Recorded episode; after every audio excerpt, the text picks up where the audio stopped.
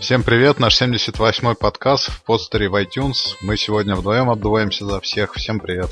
Всем привет, рад снова быть в эфире. У нас в прошлом подкасте, видимо, была какая-то техническая проблема с подстером, потому что он не всегда воспроизводился на сайте и там, где он был встроен. Вроде как решили, если вы не прослушали наш предыдущий подкаст, то сделайте это сегодня, завтра, послезавтра обязательно, потому что был хороший выпуск. Мне кажется, в прошлый раз мы зажгли, благо были все четверо. Кстати, подстер отлично развивается. В 2016 году они пытались включить рекламу. У них это не очень пошло, потому что, конечно, отвратно приролы перед подкастами прокатываются. Не очень хорошо у них все это прошло, но они сейчас вот пытаются улучшиться. Приролы сняли, рекламу убрали, вот собирают деньги на свою платформу. Если вы хотите участвовать в финансировании подстера, то добро пожаловать. У них там прямо на каждой странице сверху в шапке объявления висит. Прекрасная новость. Я, честно говоря, хотя регулярно переслушиваю подкасты, но с трудом помню рекламу что-то было, мне не казалось, что это как-то сильно раздражает. А как же еще им развиваться, как если не с рекламой? SoundCloud, например, берет 15 долларов за абонентскую плату. Собственно, исключительно из-за того, что постер начал вставлять рекламу перед подкастом. Я перелез на SoundCloud, и теперь там наши дружеские андроидовские подкасты выпускаются там, потому что их трудно было предварять какой-то чужой рекламой из стоматологии, там, я не знаю, все. А, ну да, это, конечно, стоматология не очень очень в кассу. Ну ладно, удачи под подстеру. Надеюсь, у них все получится. И у нас тоже все получится. С чего начнем? Предлагаю с простой темы. Очередная конференция Apple 27 октября. Говорят, будет представлены новые компьютеры, в частности MacBook. Как она, она все будет непонятно, но отличный слоган Hello Again, потому что в 1984 году первый Mac, если я правильно помню, представили как раз с лозунгом Hello, и снова какое-то нововведение. Не знаю, что там инновационного можно придумать в компьютерах. Говорят, что будет какой-то вот такой индикатор на панели над клавиатурой, но в остальном будут просто обновлено железо, насколько я понимаю. Ты что-нибудь я... читал в зарубежном Твиттере, в зарубежном Фейсбуке?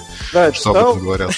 После WWDC, когда я попытался обсудить с тобой macOS, помнится, ты меня заругал в эфире, сказав, что это к мобайлу не имеет никакого отношения. Поэтому я прям волнуюсь затронутой темой. Но по поводу маков, основное ожидание это то, что Apple выровняет линейку. Э, сейчас... Что э, такое выровняет линейку?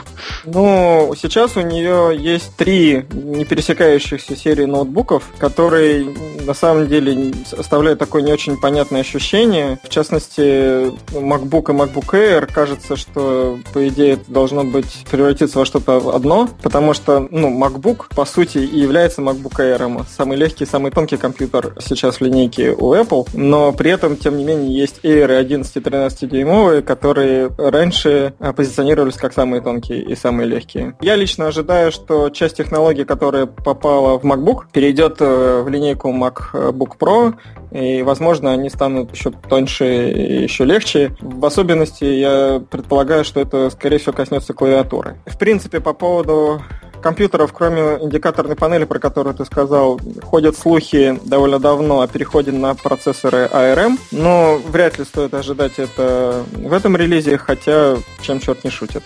Зачем им ARM-то? Гегемония Intel, наверное, не очень для Apple комфортно, и, возможно, они могли бы, например, снизить стоимость ноутбуков, представив компьютер с более, с более дешевым чипом. Понимать, что, по-моему, ARM процессоры не, не вершина производительности, они там энергосберегающие, но... Ну, для как раз для знает. серии MacBook и MacBook Air это то, что нужно. Если я не ошибаюсь, там есть какие-то сложности с выпуском новых процессоров у Intel. Я, правда, плотно за этим не слежу, но такое ощущение, что там какие-то траблы. Уже довольно давно ходят слухи о том, что Apple активно смотрят в сторону других архитектур, другой архитектуры и других производителей. А так как она наращивает производство собственных процессоров для айфонов и айпадов, то ну, многие считают логичным, что вполне вероятно они начнут выпускать что-то и для ноутбуков. Но если я правильно помню, у Apple уже были, была собственная архитектура риск, и они с нее как раз перешли на Intel О, с 86.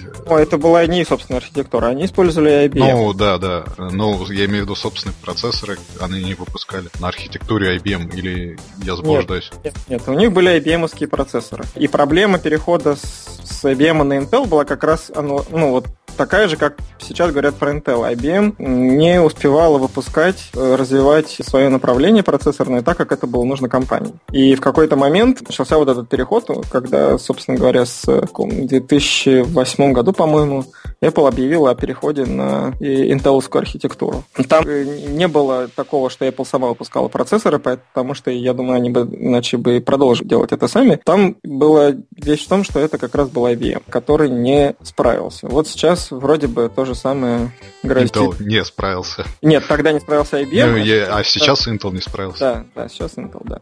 Но опять же, это слухи, и это может быть так, а, а, а может быть совершенно иначе. Вот. Вообще, по поводу железа, как правило, утечек очень мало, в отличие от iPhone. Никто не которые... забывал MacBook Pro в баре, там, не знаю. Да, в отличие от э, айфонов, которые, ну, самый массовый, самый популярный продукт Apple, такое настольное железо и, и портативные компьютеры, то, то ли лучше охраняются, то ли меньше интереса к ним. По сути, вот, в общем-то, кроме той самой интерактивной панели, по большому счету никаких других утечек не было. Все остальное это действительно уровень слухов, и их только так и, собственно, можно озвучивать. Вот, мы, потому мы... что это все может произойти, а может и, и, и не произойти. Мой выбор этой темы был как раз э, обсуждение не макбуков и железа, а может быть что-то еще они могут представить, или все уже определено, все слухи верны, и, собственно, никуда нам от макбуков и настольных компьютеров не деться в данной презентации. Я не, я не слышал ни о чем другом. Может быть, будут какие-то iMac, я не знаю. Ну, то есть... Э, Но все равно кажется, к железу все сводится. Кажется, да, что это все будет касаться в основном большой линейки компьютерной. Вероятно, ну, может быть, будут какие-то софтверные анонсы, не знаю. То есть тут это уже вообще в чистом виде гадания на кофейной гуще. У нас красной нитью через все подкасты проходит тема заката Apple. Сейчас вот интересная тема про Apple была то, что компания разогнала таки свою автомобильную ячейку, там из нескольких сотен инженеров, и планы свои на выпуск автомобиля пересмотрела в сторону выпуска как раз софтверного, насколько я понимаю, автопилотного программного обеспечения. Чего, что не задалось-то у Apple сейчас, если они такие все могучие, интересные и ну, хорошо для меня это, например, была хорошая новость. Если ты помнишь... Э, ну ладно, подойди с другой стороны. Неужели тебе не хотелось иметь машину Apple? Нет, мне, мне ну, честно говоря, не очень хочется иметь машину Apple. Хорошо, что... Но, но, почему так все у них загнулось? Если ты помнишь, я как в каком-то подкасте, по-моему,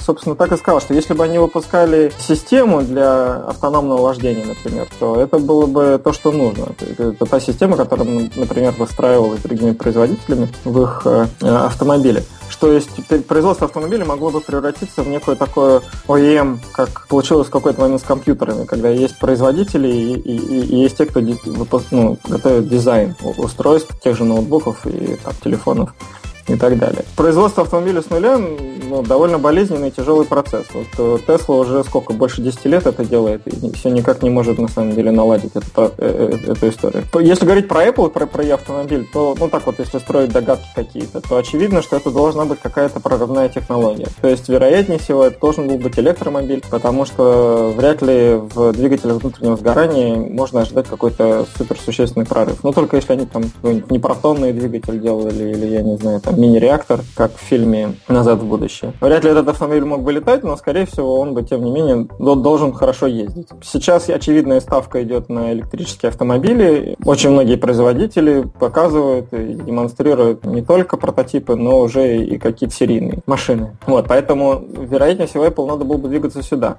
Но на самом деле даже просто сделать кузов это сложно. Там надо просчитать довольно много всяких вещей, обдуть этот кузов в аэродинамической трубе, проверить, что там все хорошо, проверить машину на, на безопасность, фронтальные удары, боковые удары, вот эта вся история, что там не случается никаких непредвиденных вещей, что что-то отваливается и, и отрезает пассажирам или водителю ноги. Надо разработать полностью всю начинку, что тоже на самом деле не так уж просто.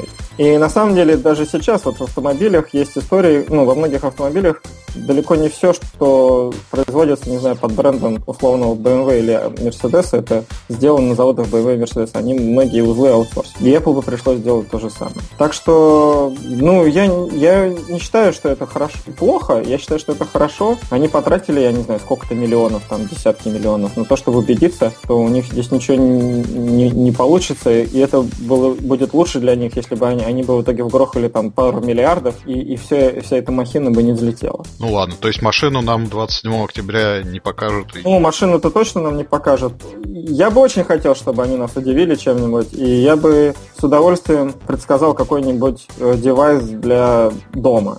Как я, собственно, пытался ванговать, по-моему, весь этот год. С развитием э, вот их сервиса Home для айфонов и айпадов, ну, мне кажется, сам Бог велел им начать делать какие-нибудь, ну, пусть те же самые термостаты, которые достаточно популярны в той же Америке или какие-нибудь умные интерактивные камеры, которые помогают следить за домом, пока ты находишься вне его, или я не знаю, что-то еще, что, что, чтобы сделало нашу жизнь дома лучше, уютнее. Как вариант, они могут обновить Apple TV, вот так. Если они не покажут новое устройство и добавят в Apple TV что-нибудь эдакое. Ну, с Apple понятно для затравки, давай к сотовым операторам перейдем. О, это сильная тема. Давай. ВКонтакте вроде как по каким-то слухам газета «Известия» от издания «Известия» собирается запустить своего виртуального оператора на базе мегафона ВК Mobile. Скорее всего, наверное, это слухи, но не, не подтвержденные пока никем. Тем не менее, интересное начинание.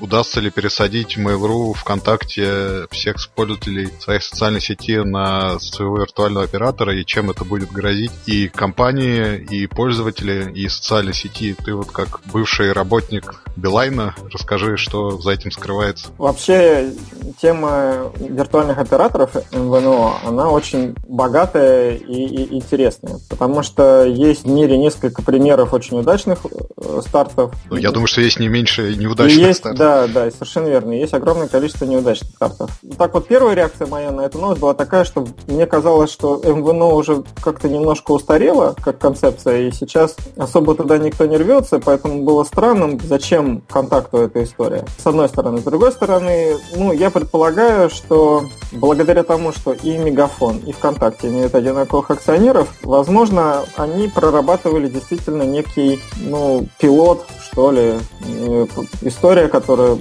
им было бы интересно попробовать, и вполне возможно, она достаточно давно обсуждается между компаниями. Сейчас произошел какой-то слив, целенаправленный или случайный, сложно сказать. Вероятно, что слив мог быть связан с тем, что в итоге было принято решение, там, допустим, запустить этот пилотный проект, например, в Москве. Ну, хотя Мегафон, по идее, может запустить пилот э, где угодно. А из, что позитив... могут... из позитивного, ну, например, обеспечить доступ к э, ВКонтакту и к ресурсам Mail.ru бесплатным. Вот, то есть это схема удерживания абонентов, повышения лояльности. Вряд ли сейчас есть смысл предлагать какие-то выгодные минуты или выгодную цену на смс, потому что очень мало уже сейчас, мне кажется, людей реально можно привлечь вот такими параметрами. Скорее всего, будет опираться вот в какие-то такие фишки, и вещи, которые, ну, то есть с чем мы связываем ВКонтакт? Мы связываем ВКонтакт с, с их с сайт, ну, как бы их, их основной ресурс это их сайт. То есть если есть оператор ВКонтакте, то очевидно, что доступ к этому сайту должен быть как-то естественным образом там, внедрен в эту всю историю. Там, люди могут, не знаю, со скидкой подписаться на какую-нибудь ВК-музыку, которую обещают в скором времени сделать платной. Ну, что-нибудь, я не знаю, ну, что-нибудь еще в том же духе. Ну, тут вопрос, на самом деле, того, для, ну, кто целевая аудитория, для, для кого этот оператор сделан. И что, и что еще, кроме бесплатного доступа к, к, к своему основному ресурсу, они могут предложить. И так ли это важно? Действительно, для пользователя. Вконтакте много поклонников, поэтому я предполагаю, что найдется, наверняка найдется какая-то аудитория, которая просто так переключится из любви к искусству. Но, доста... Но будет ли это критической массой и оправдает ли она все затраты, которые связаны с МВНО, это хороший вопрос. МВНО есть несколько категорий. Есть операторы, которые действительно используют вообще полностью ресурсы основного, ну, как сказать, материнского оператора, виртуальный оператор, который использует полностью инфраструктуру материнского оператора. И все отличие это только цена, иконка в статус-баре на телефоне. Я так понимаю, хорошая замануха для пользователей будет то, что пользование сотовой сети может быть бесплатным. То есть там человек смотрит какие-то рекламные посты, как-то вовлекается в рекламу и не платит за сотовую связь. Но на самом деле мы сделали опрос во ВКонтакте, вот в нашей группе, перейдете ли вы на вот VK Mobile, и никто сразу то есть ноль ответов, что да, перейду, мне это надо, вот дайте, выньте, положите. Треть примерно ответила, что надо посмотреть, и две трети ответила, что вряд ли они перейдут. Сотовая связь под брендом ВК, видимо, действительно пока ничего не дает такого прорывного или там как, каких-то выгод, что нравится пользователям. У Фейсбука была, было несколько попыток игры в этой области. Они собирались выпускать оболочку под андроиды, или даже выпустили, я сейчас уже не помню, но закрыли потом это благополучно, Facebook Home. Говорили также об операторе под брендом Facebook, но это все почило в базе благополучно, потому что, на мой взгляд, как для компании это расфокус. Хотя Facebook занимается массой всего другого, что напрямую не связано с работой социальной сети. Но подспудно все эти активности, они так или иначе заточены на то, чтобы подключить к соцсети как можно больше пользователей. В случае с ВКонтактом, ну, по идее, они должны запускать какого-то подобного рода инициативы, привлекая людей к себе на сайт. И, ну, я не знаю, может быть, они, сделают какой-нибудь супер-пупер условия по роумингу, и пользователи ВКонтакта смогут сидеть ВКонтакте в роуминге там, без каких-то дополнительных трат. Может быть, они действительно предложат какие-то условия, при котором там, вся сотовая связь э, станет бесплатной или почти бесплатной благодаря там, появлению рекламы или еще чему-то. Ну, Facebook-то, ну, по-моему, не забил так на свою идею предоставить связь. Они же там с ну, воздушными они... шарами, что-то там ну, со, да, со с дронами, да. У них концепция поменялась, и они переключились с идеи оператора на идею распространение интернета и обеспечение до, минимального доступа в интернет на всей планете Земля.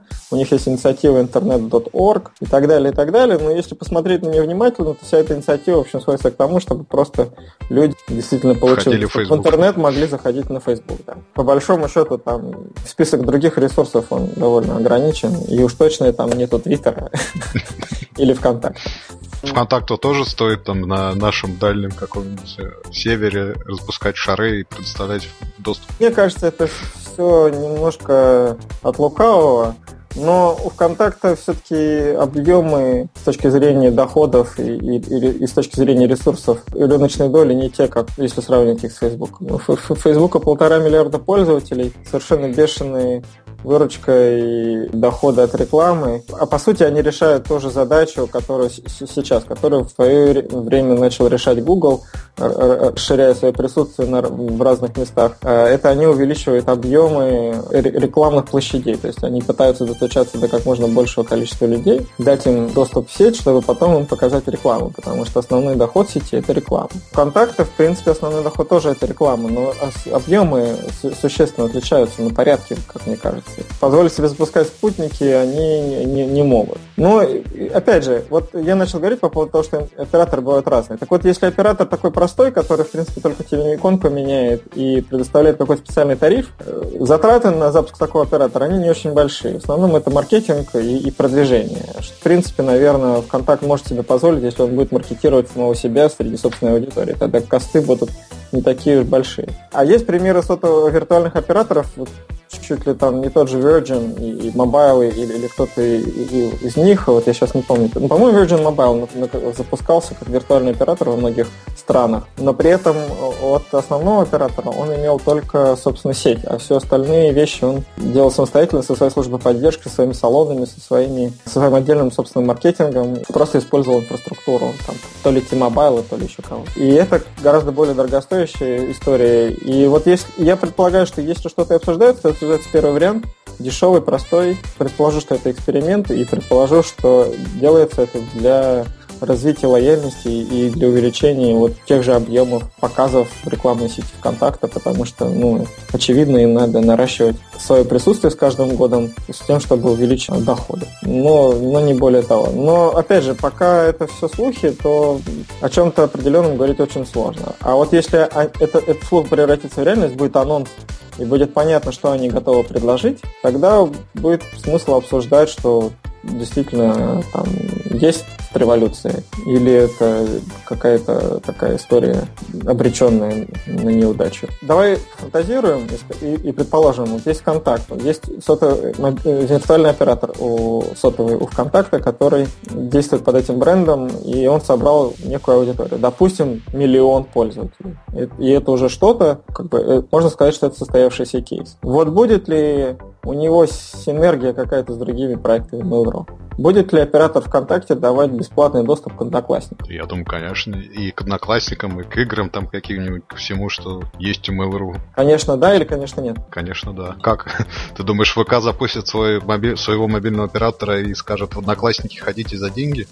Ну... Да, потому что почти все, с кем я общаюсь, так или иначе когда я их спрашиваю о взаимоотношениях с Mail.ru, они всегда говорят, что есть Mail.ru, который отдельный, есть контакт, который тоже отдельный, несмотря на то, что они все сидят в одном офисе и принадлежат одним и тем же людям. У контакта очень большой уровень независимости от, всех остальных ресурсов. Я почему об этом спросил? Потому что, как мне кажется, ситуация, когда есть синергия, синергия с другими проектами, например, ну, условными одноклассниками, играми Mail.ru и еще чем-нибудь, то тогда есть э, шанс, наверное, всей этой истории как-то выстроить. Но если ВКонтакт будет очень жестко отстаивать свой бренд позиционировать это только как сервис для пользователей только одной сети, то тут подозреваю, что их может ждать разочарование. Хотя я не знаю силу этого бренда сейчас на, там, в России и СНГ, и вполне может быть, что они в состоянии собрать достаточную аудиторию, чтобы сделать это все какой-то разумный. Может потом запустится, не знаю, ОК Mobile и еще какие-то. Каждой социальной сеточки по своему оператору. И все будут жить в своем загончике. А потом Вопрос... роуминг включать между да, сетьми. Ну, нет, это у нас вроде бы запрещают сейчас внутрисетевой роуминг. Ну, это а, шутка была, да. Такого рода разделение имеет смысл только если оператор, вот этот виртуальный, четко понимает, к какой аудитории он обращается и что именно он этой аудитории предлагает. Я не знаю ситуации сейчас на рынке mobile, ну, сотовой связи, я не, не чувствую, к сожалению. С тем, чтобы я мог как-то, знаешь, однозначно сказать, что да, там есть некая аудитория, которая не охвачена сейчас ни там Билайном, ни Мегафоном, ни МТСом, ни Теле2. Да цель-то не, не, не, тут не охватить аудиторию, а как раз перетянуть ее, по-моему. Да, есть, э, что... задача охватить уже давно ни у кого нет. Ну, в данном случае, но перетянуть это охватить в том плане, что ты ну... что-то, что ей не предлагает текущий оператор. И, и, и что это может быть? Я, я вот теряюсь в догадках. Мобильный интернет сейчас плюс-минус у всех, мне кажется, относительно недорогой, особенно если сравнивать э, за границей. Там, звонки и смс ну, уж мне кажется, все эти ценовые войны давно прошли, и сейчас цена там, в принципе, тоже достаточно низкая, чтобы тут ну, не, не было возможности как-то сильно сэкономить. Что, ну, что еще там остается? У нас остаются какие-то дополнительные услуги, да, то есть что можно предложить? Ну, вот там, когда-то были эксклюзивы на Рингбэктон, и там люди шли, потому что у кого-то из операторов можно было поставить бумер на Рингбэктон, и это было круто. Ну, Но, как сейчас пример, можно какие-нибудь виртуальные покупки товары в играх, например, то есть человек с ВК Mobile получает там в Clash of Clans какое-нибудь большое строение, которое ни у кого нет. Такого рода ну, заманухи не помогут пробиться? Я не знаю. Мне кажется, что это, ну, это слишком узко. Ну, то есть, сколько таких ну, людей, которые согласятся на это? И, и стоит ли Овченко выкуп? А я правильно понимаю, что вот в России, кроме Йота, никакого другого большого виртуального оператора успешного как бы и нету? Да, ну, и, и, да даже Йота не очень успешный, по-моему, да? Или... Нет, ну вроде бы Йота там нашла свою аудиторию. Но опять же, у Йоты один общий акционер с мегафоном, на сети которого... да. да. Поэтому, возможно, там кейс сходится достаточно легко. Ну, они нашли, вот они нашли свою нишу. Они стали продавать, насколько я понимаю, сейчас в основном модемы. И их э, аудитория это люди, которые постоянно в дороге, которым нужен везде хороший мобильный интернет. Вот они получают модем Йота с хорошей ценой, с э, там, ограниченным или неограниченным трафиком, я не знаю их тарифы. И, соответственно, у них не болит голова, и они пользуются везде там 4G или, или, или что там у них, тем, чтобы там качать торренты. Вот что может оператор такого, обычный оператор такого предложить, я из растерянности. Вполне возможно, я чего-то не знаю, и истории ответ он гораздо проще проще, чем, чем может показаться. Ну ладно, подождем, пока запустится. Да, давай, запустится. давай обсуждать не слух, а реальную новость. И вот тогда я постараюсь уж, не знаю, там пообщаться с коллегами и поговорить с тем, что нас всех может ждать в, этой, в этом случае, в этой ситуации. Реально, это, да, статья от Михаила Трутнева, руководителя Ultimate Guitar. В своем фейсбуке поделился интересной информацией о том, как организована работа в его компании, что у него работают люди с 9 до 15, как там все это обсуждается мгновенно, сразу ставится задача и получается результат. Мне больше понравилась вот история с вторничными питчами, когда каждый не просто хочет или там, когда у него есть мысли какие-то, а должен выступить с питчем и представить какую-то идею и рассказать и продать ее всем остальным. И вот за счет этого, мне кажется, очень много выигрывает и компания, и ну не только его, а любая другая может взять на вооружение и такими темпами двигаться вперед. Если ваша компания еженедельные питчи, представление идей. Я когда-то хотел сделать в абтракторе, но у нас как-то все не очень хорошо закончилось. Вот. Что такое? Люди побросали ноутбуки и ушли? Ну да, типа того. Вот. Есть ли в такой смысл в, э, ну, в работе с 9 до 15, не знаю, а вот в питчах есть какой-нибудь смысл ну, слушай, заставлять людей 15, придумывать? Как он сказал, никто 15, до 15 это не успевает, поэтому в реальности все сидят дольше. Ты знаешь, мне один раз предоставилась возможность познакомиться с Ultimate Guitar лично и с э, Михаилом и с Евгением, основателем. Ну вот, и мы даже как-то с Толей Шарифулиным э, ездили к ним, ну, точнее, ездили мы не к ним, мы ездили в Калининград на хакатон, а заодно так уж получилось, что попали к ним в гости и довольно интересно так пообщались э, с ними по поводу того, что они хотят, как мы можем им помочь или не можем им помочь. И я хочу сказать, что вот э, у меня сложилось довольно сильное впечатление, что ребята из Ultimate Guitar, они сумели создать такую очень необычную корпоративную культуру у себя в компании, которая дает и приносит им определенные, я так полагаю, да, очень хорошие результаты, которые там в итоге оцениваются, наверное, в доходах и в деньгах, там, в долларах и так далее, в рублях и, и каких-то других валютах. А они в свое время, насколько я знаю, пригласили к себе на консультации чуть ли не всех основных экспертов э, рынка mobile. Вот, в частности, если я не ошибаюсь, они работали с э, Ильей Красинским. И Илья, да, и Илья, это точно был он, он, он сказал такую вещь про них, что основным эффектом, вот, основным впечатлением от общения с ними было то, что они из него высосали вообще все, что можно было в очень короткий срок. То есть они, вот, грубо говоря, там накинулись на него такие, как информационные вампиры, и, и сосали из него кровь, пока не знали все секреты. Там про, про метрики, про, про то, как, как строить модели, как рассчитывать, что на что влияет, почему это важно – как это использовать и так далее, и так далее. То есть я не знаю, сколько он там конкретно времени провел, но изучив, видимо, это все, они начали это применять. И вот как мне кажется, вот результатом, там, наверное, некого такого адаптации, переваривания, в том числе того, что рассказывал им Илья, появилась вот стал вот результат, это вот такая корпоративная культура и, и та история, собственно, про которую Михаил тебе в статье рассказывает. По сути, это хади-цикл, гипотеза, экшен, не знаю, как по-русски перевести, дата, результаты, данные и insights, выводы, которые делаются. И, и идея хади-цикла в том состоит, что ты говоришь, у меня есть предположение, что если поменять кнопку с красного на зеленый, количество кликов на кнопку вырастет на 30%. Ты, так должен, ты четко должен сформулировать, там все должно быть измеряемым, и, и действие должно быть понятным и по-моему, всего одно действие надо совершить. То есть ты должен проверять какую-то всегда строго одну вещь. Ты меняешь цвет иконки, замеряешь количество кликов, ну, период должен быть какой-то достоверный, количество кликов тоже должно быть достоверным, чтобы сравнить это с предыдущим периодом, и видишь, да, действительно, там на 32% выросло, гипотеза подтвердилась. Или не выросла. Тогда гипотеза не подтвердилась, но все равно это некие данные, и ты получаешь их, можешь построить следующую гипотезу, которая там, ага, дело не в цвете кнопки, там, а, например, ее местоположение. И так далее. И вот, как мне кажется, они просто весь бизнес-процесс выстроили таким образом, чтобы каждый день или там каждую неделю проверять как можно больше количество таких гипотез, тем, чтобы смотреть, как это влияет на итоговые результаты для компании. Тут, честно говоря, хочется понять, что если там все-таки какой-то большой план, потому что гипотезы гипотезами, но все-таки ты должен понимать, как ты развиваешь свой продукт, и ты не можешь бесконечно только заниматься тем, что проверяешь, проверять гипотезы. Если это просто некий процесс внедрения большого плана, когда ты вот должен такими мелкими итерациями э, переходить там, с одного шага на, на следующий, на следующий, на следующий, чтобы в итоге получить, я не знаю, новую версию мобильного приложения, то тогда это, в принципе, вполне разумно. Я насколько знаю, у Ultimate Guitar чуть ли не десятки миллионов пользователей. То есть, в принципе, достаточный объем аудитории, чтобы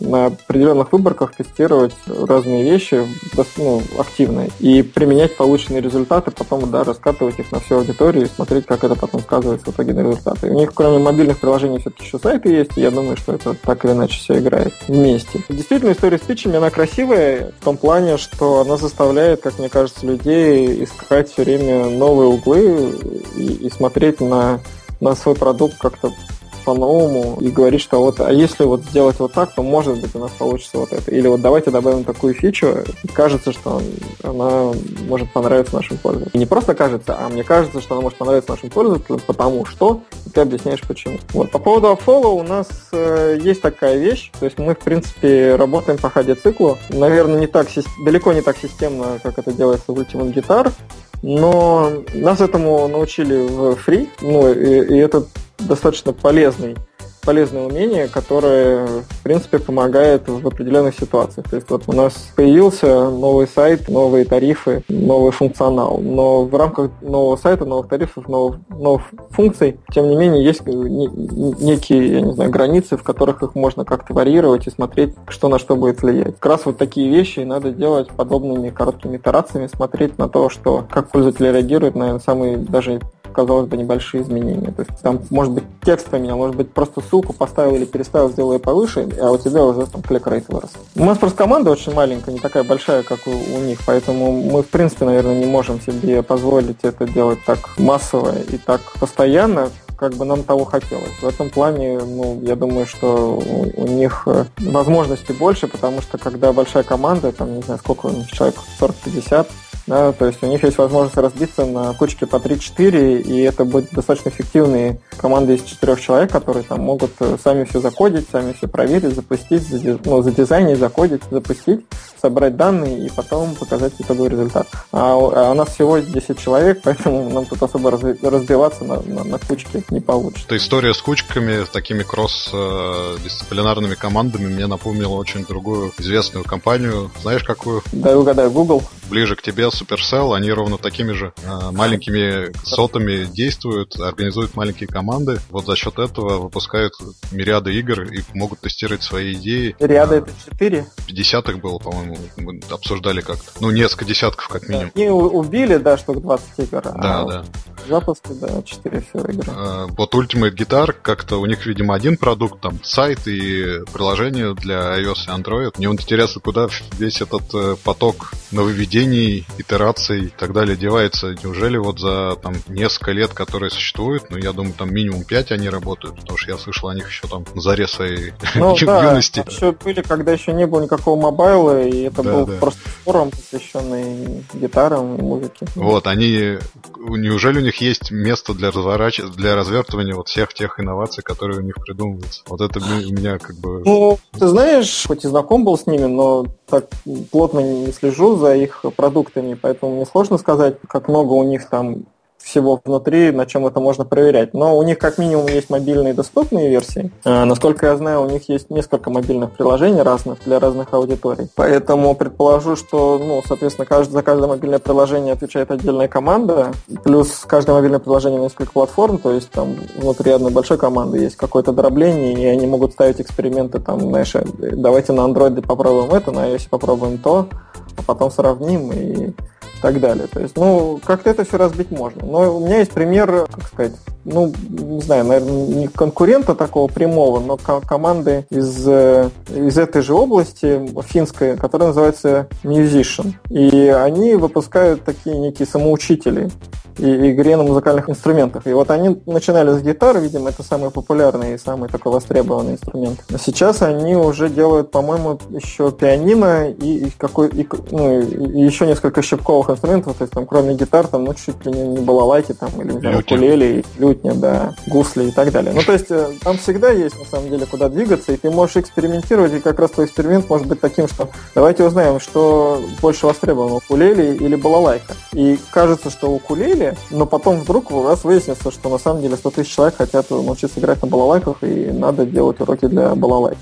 Ну, я сейчас утрирую, шучу, я не знаю, как там на самом деле, но имеется в виду, что ну, всегда даже в рамках одного продукта может быть несколько категорий подпродуктов, которые могут развивать отдельные команды. Если они, например, решают, что давайте выясним, какой у нас теперь следующий инструмент после гитары и пианино, и там, не знаю, решают, что это может быть губная гармошка. Но как это выяснить? Это на самом деле надо провести какое-то количество экспериментов, выкидывая какие-то минимальные уроки ну, для, для разного рода инструментов. Что там наверняка есть э, что делать. Рынок э, не стоит на месте. Опять же, наверняка у них есть конкуренты. Им надо соответствовать, развиваться успевать убегать вперед этих конкурентов, чтобы не терять свою аудиторию. Про рынок, который убегает вперед. Вот у нас неделя выдалась какая-то обильные на стикеры. У нас вышло две статьи о том, как художница их рисовала с, там, с пошаговым руководством. И вот третья статья да. о стикерах Фонис, э, которые вышли, стали номером один в топ-гроссинге и в топе скачиваемых в Америке. Это такие обманные какие-то наклеечки, которые можно, я так понимаю, лепить поверх сообщений своего партнера и потом ему говорить, что что-то ты мне не то послал. Вот, Apple прибила удачно все это спустя там неделю, если я не ошибаюсь. Но, тем не менее, вот э, их автор Адам Хоуэлл продавал их по 75 рублей и успел там заработать порядка 35 тысяч долларов. Вот у нас есть перевод его статьи с графиками его заработка и выводами, которые он делал из своего присутствия в iMessage App Store. Вывод интересный первый, что Apple пропускает практически все, обращая внимание только после того, как э, стикеры начнут зарабатывать себе популярность. Это первый. А второй, наверное, что все-таки это такая новая экономика, в которой есть еще деньги и малая конкуренция. И его пример, когда на совершенно простых вещах он получил достаточно хорошие деньги, как-то задорен, интересен и позволяет с интересом смотреть на область стикеров для мессенджера собственного Apple. Так ли это, когда кончится халява в iMessage. Что ты сам увидел из этого примера, что обманом можно заработать хорошие деньги или есть какие-то иные Ну, там особого-то обмана не было, это скорее на уровне розыгрыша все было. Ну, а... механика не очень прозрачная, и мало кто понимал, он, он об этом пишет, что можно поверх чужих сообщений там клеить Ну, свои. да, так как э, Apple сделали некоторую вещь, которую со стикерами, которых нет на других платформах, они дали возможность не просто отвечать стикером, а они дали возможность размещать стикер, по сути, на любом из сообщений. Ты можешь его разместить как на своем сообщении, так и на сообщении партнера, то Адам, он просто сделал стикеры в виде таких вот баблов, которыми можно перекрывать реальные баблы э, с, с ответами от э, твоего корреспондента.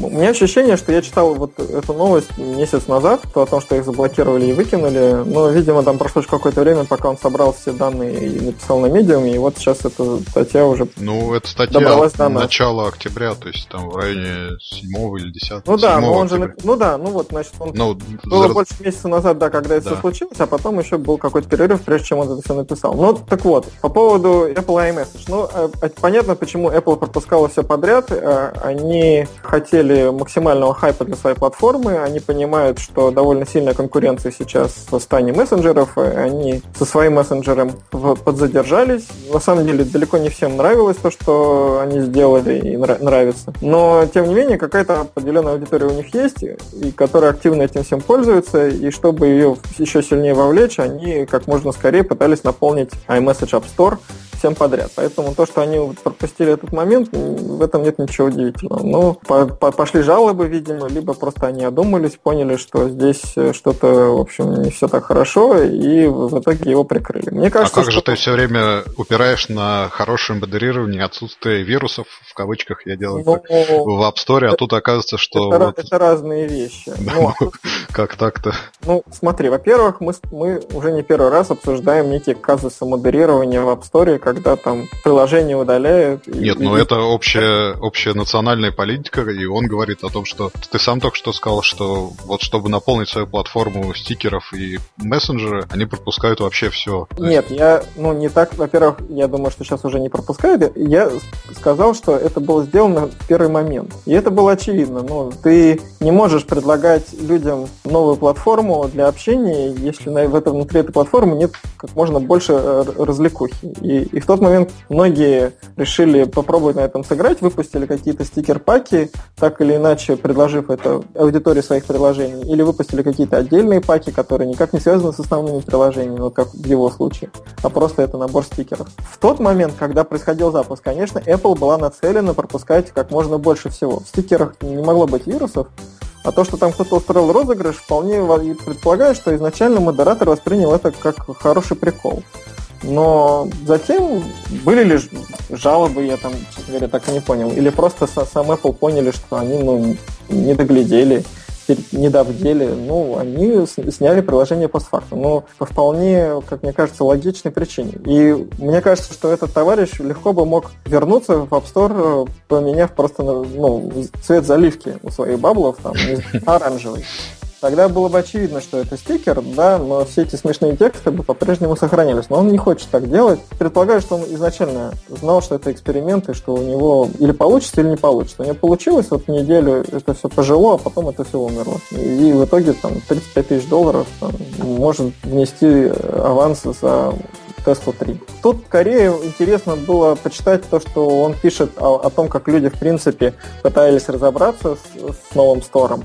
И как много путаниц там возникает, потому что ссылки переводят не туда, ссылки переводят в основной стор, потом ты попадаешь э, в, просто в, в категорию стикеров. Не все понимали, как это работает, не все понимали, как этим управлять, где, где это находится и так далее, и так далее. И я вот тут я могу сказать, что я с ним согласен. Так вышло, что я пользуюсь iMessage, не очень активно, но пользуюсь. И я пытаюсь пользоваться стикерами на этой платформе потому что вроде бы как это весело. Но в реальности это довольно сложно. На мой взгляд, сделано неудобно. И вот здесь я, я бы так сказал, что удивлен в некотором плане, потому что, видимо, Apple хотела сделать, с одной стороны, не как у всех, а с другой стороны, лучше, у них точно получилось не как у всех, но получилось ли лучше, вот тут я не уверен. У ну, есть пар... Стоит вспомнить клавиатуры тоже такого не очень удобного вида, когда их просто так не поставишь. Видимо, вот наступили на те же грабли. Ну да, то есть у них, например, есть там интересное решение, когда ты можешь на сообщение своего корреспондента поставить лайк или там знак вопроса или сердечко, ну так, такая реакция там по вот этому 3D Touch доступные. Это, это весело и прикольно. У них есть, не знаю, ну что еще, вот если развернуть телефон горизонтально, то можно написать сообщение пальцем, и это будет такой рукописный текст, который появится в виде интерактивной картинки. Ну, ну, как бы это забавно, и что-то в этом есть. Как бы вот здесь могу сказать, что тут они молодцы. А вот если говорить про стикеры и то, как ими можно пользоваться, то там далеко не, не все так удачно, не все так удобно. С одной стороны. С другой стороны, там есть, например, расширение для приложений, и можно послать в переписке отшазамленную песню. Вот это мне, например, нравится. И этого нет ни у кого другого. Ну, то есть там некая комбинация хороших и не очень хороших решений. Он пишет в основном про некие ошибки, которые он увидел. Предполагаю, что Apple будет их исправлять, и вот интересно следить за тем, насколько эта платформа будет дальше развиваться. Потому что если Apple зашла на этот рынок, то, вероятно, она не будет это делать разово, только чтобы ну, соответствовать моменту. Скорее всего, им надо будет двигаться дальше и, и, и добавлять каких-то новых функций и развития, как мы с тобой когда-то обсуждали, там, андро- поддержку андроида или, или нет. Видимо, мы этого уже не дождемся. Тем не менее, вот какие-то решения интересные есть смысл ждать. И есть смысл ждать исправления тех неудачных решений, которые там есть. Вот пока там не все хорошо, к сожалению, и, собственно, он об этом и, и пишет, и я в отчасти с ним согласен. Хотя есть чему порадоваться. Я не знаю, а ты, ну, у тебя нету, да, айфона, поэтому ты точно не.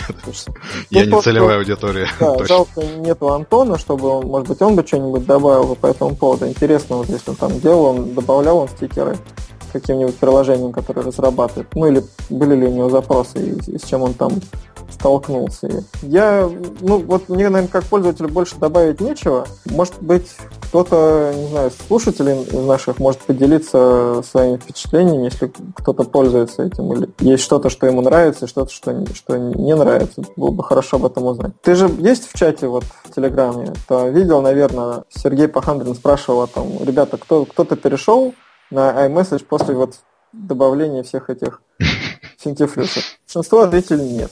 Ну, то есть попробовали, поигрались, неинтересно, и вернулись на тот же телеграмчик, в котором, собственно, этот чат у нас и, и висит. Мне кажется, что на самом деле основная, основная проблема в том, что Apple, конечно, немножко опоздала со, со всеми этими вещами, и поэтому они могли совершать вот такого рода ошибки на начальном этапе, именно в силу того, что им очень хотелось показать хороший результат, завлечь аудиторию. Очевидно, что, наверное, вот текущих объемах нововведений может не хватить или, или будет недостаточным, хотя я не знаю, какие у них там метрики, какие цели они перед собой ставить. И в этом плане интересно посмотреть, будет ли дальнейшее развитие. Хотя, надо дать должное, почти все основные производители приложений, разработчики и паблишеры, они так или иначе добавили поддержку стикеров, то, наверное, хороший сигнал к тому, чтобы платформа продолжила развиваться в будущем. Давай кратенько, две минуты осталось. Все-таки рынок большой денежный там есть. Для топ-1 зарабатывающих 35 тысяч долларов за неделю, мне кажется, хороший показатель даже в рамках приложения, а не просто стикеров, вот которые представляют из себя одну картинку. То есть, мне кажется, это был просто некий хайп. Уменьшаться, увеличиваться. Да. Ну, не, не знаю. То есть хорошо, если это будет э, не будет уменьшаться. То есть если это хотя бы на таком уровне останется. Вот, мне кажется, это будет уже неплохим результатом. Мне поразила ценовая политика в, э, в сторе. Там Disney выпустил какое-то огромное количество стикеров, каждый из которых стоит 150 рублей. Telegram выпустил, по-моему, все свои паки, которые у них есть, э, по-моему, тоже по 150 рублей. В общем, было такое короткое, но, но, но все очень упражнялись в остроумии о том, что Telegram начал наконец-то монетизироваться, потому что все, все то, что бесплатно в самом Телеграме, стоит довольно заметных денег в, на АМС. Стали ли люди платить за это? Ну, так вот, первый, первый, в первый момент, конечно, могли заплатить, и я там за какой-то набор заплатил 29 рублей, потому что мне не было жалко 29 рублей, но я, честно говоря, этим набором так и не стал пользоваться. Я скорее просто оценил идею этого набора, она мне показалась, она стоит 29 рублей. Больше, ну, то есть за 150 рублей я, конечно, никакие стикеры там покупать не буду. Так уж получилось, что мы, наверное, все привыкли, что это все бесплатно. И в Фейсбуке, и в Телеграме, и во всех остальных Вичатах, и лайнах. Нет, так что... В лайнах тоже есть продажные Вичат, да. я думаю. И... Мне кажется, мне кажется, что и в Телеграме, по-моему, сейчас платные тоже есть стикеры. Платных стикеров я не видел в Телеграме, честно говоря. Вот в Лайне ну, точно есть, в Вичате, я думаю, тоже был, есть. А, был, был один набор стикеров. В Фейсбуке тоже есть. Платные, да? Ну, окей. В Телеграме я, честно, не видел платных стикеров. Я могу сказать, что на iMessage был один набор стикеров, который мне очень хотелось купить. Это Заяц Пец от Ленор Горалик потому что, ну, вот прикольно. Вот там очень смешно, и в каком плане был эксклюзив, я не знаю, есть ли этот набор стикеров для других платформ. Но, опять же, цена 150 рублей меня сильно тормознула, но порадовало то, что неожиданно на все вот эту индустрию, связанную со стикерами, посмотрели люди, которые вообще к ней никак не связаны, типа тот же самый Ленор. Появление таких авторских стикеров, э, ну, наверное, хороший сигнал того, что в принципе, собственные бренды могут развиваться вот в таком неожиданном направлении. Там те же Кардашьяны, Биберы и все остальные прочие сразу же и в огромном количестве, как мне кажется, выпустили там поддержку iMessage, и, скорее всего, они все заработали денег, потому что ну, у них достаточно большая лояльная аудитория. Насколько это вот будет постоянный процесс, то есть насколько это будет постоянно приносить доход, мне сказать сложно. Прекрасно. Давай на этом завершим да, наш, наш разговор. Как мог, отдувался за всех.